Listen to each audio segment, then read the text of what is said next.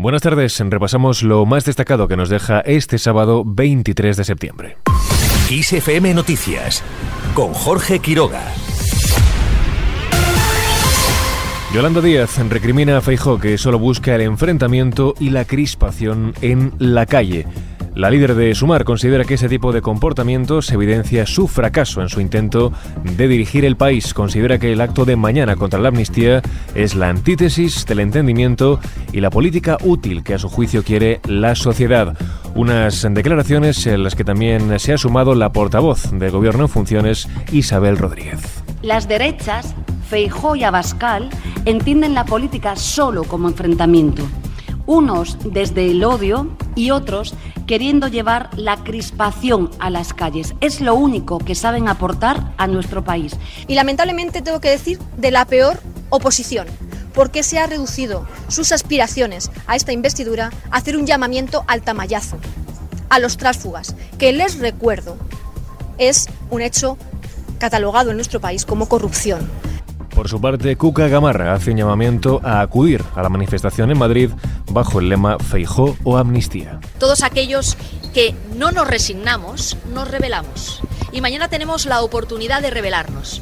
Yo invito a todos aquellos que no quieren una España donde tengan privilegios jurídicos, es decir, que estén por encima de la ley, algunos a que se sumen mañana a que se sumen mañana a las 12 del mediodía en la Plaza Felipe II para alzar la voz y para decir que en este país somos todos absolutamente iguales. Porque además hay alternativa, o Feijó o amnistía. La secretaria general del PP ha insistido en la importancia de movilizarse y asegura que todavía hay tiempo para que diputados socialistas voten a favor de la investidura de Núñez Feijó. Mientras el Govern da por hecha la amnistía, la consellera catalana de presidencia, Laura Vilagrá, ha asegurado que el Ejecutivo de Per Aragonés da por descontado este escenario en el marco de las negociaciones de la investidura de Pedro Sánchez. Vilagrá ha reiterado la postura de los republicanos respecto a que esa negociación debe pasar por tres carpetas indispensables. Amnistía, abrir la carpeta de la autodeterminación y, por último, el traspaso de Rodalíes y el fin del déficit fiscal catalán. Por su parte, Ana Pontón advierte a Pedro Sánchez de que el voto del BNG hay que ganarlo y que todavía no lo tiene. La portavoz nacional de la formación gallega ha recordado al líder socialista que deben cumplir con Galicia. Eso sí, ha reiterado que no faltarán a su palabra y votarán no a la investidura de Alberto Núñez Feijóo.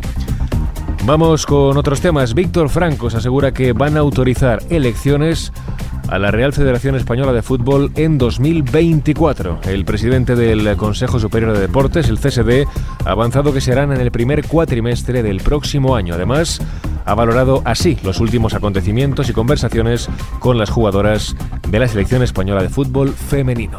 Ese problema sistémico del que hablan las jugadoras se está resolviendo, que yo creo que es lo importante. ¿Y por qué no se actuó antes? Porque yo, hasta que no me senté el otro día con las jugadoras, no supe los motivos que estaban encima de la mesa. Y efectivamente, en el momento que ellas me transmitieron cómo se sentían y lo que pensaban, pues ustedes saben que esa misma noche se actuó. Me han transmitido que están más tranquilas, que la situación está más normalizada. Ha dicho que el prestigio del fútbol español está por encima del desprestigio de algunos y algunas. Además, insiste en que todo lo ocurrido en el ente federativo no va a afectar a la candidatura de España para organizar el Mundial del año 2030. Vamos con otros temas. El precio de la luz cae este domingo un 24,5% por franjas horarias. El precio máximo de 160,51 euros el megavatio hora se registrará entre las 9 de la noche y las 10, mientras que el precio mínimo se dará entre las 12 del mediodía y las 5 de la tarde, cuando será completamente gratuito. Ya en clave internacional, Zelensky dice estar dispuesto a celebrar elecciones presidenciales en 2024. El presidente de Ucrania se muestra favorable a ello, pero reconoce que los ucranianos no quieren destinar dinero a otras cuestiones que no sean la seguridad militar.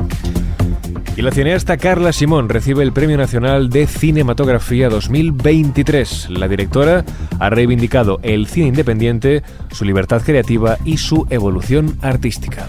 Este cine que cuando conecta con el, el espectador es capaz de hacerle crecer y de hacernos avanzar. El galardón se ha entregado en el marco de la 71 primera edición del Festival de San Sebastián. El ministro de Cultura en funciones, Miquel Iceta, ha incidido en el mérito de Simón y en su talento para mostrar lo que pasa. Y entonces podemos ser, podemos ser cada uno y podemos ser juntos. Eso es la magia del cine de, de Carla. Hay veces que uno piensa, pero si nos está enseñando lo que pasa, la directora de Alcarrás y Verano 1993 ha querido mostrar su agradecimiento a las directoras que han abierto, dice, el camino. Quiero agradecer a todas esas directoras que nos han abierto camino para que nosotras no tengamos que utilizar a nuestros maridos para convencer a nadie y empezamos, empecemos a normalizar nuestro derecho a contar historias. Simón ha reivindicado a las directoras de cine y pide proteger a las producciones independientes. Y cerramos con la previsión del tiempo para mañana domingo. En Península y Baleares esperan cielos poco nubosos o despejados y a final del día aumentará la nubosidad en Galicia y no se descartan lluvias débiles. En Canarias, intervalos nubosos en el norte de las islas con posibilidad de alguna lluvia débil en las de mayor relieve y poco nuboso en el sur. Las temperaturas máximas van a aumentar de manera generalizada y las mínimas subirán en la vertiente atlántica y también lo harán en Pirineos. Así con el tiempo lo dejamos. Cristina Muñoz estuvo al frente de este podcast en el control de sonido. Ya sabes que puedes seguir informado cada hora en directo en los boletines de XFM.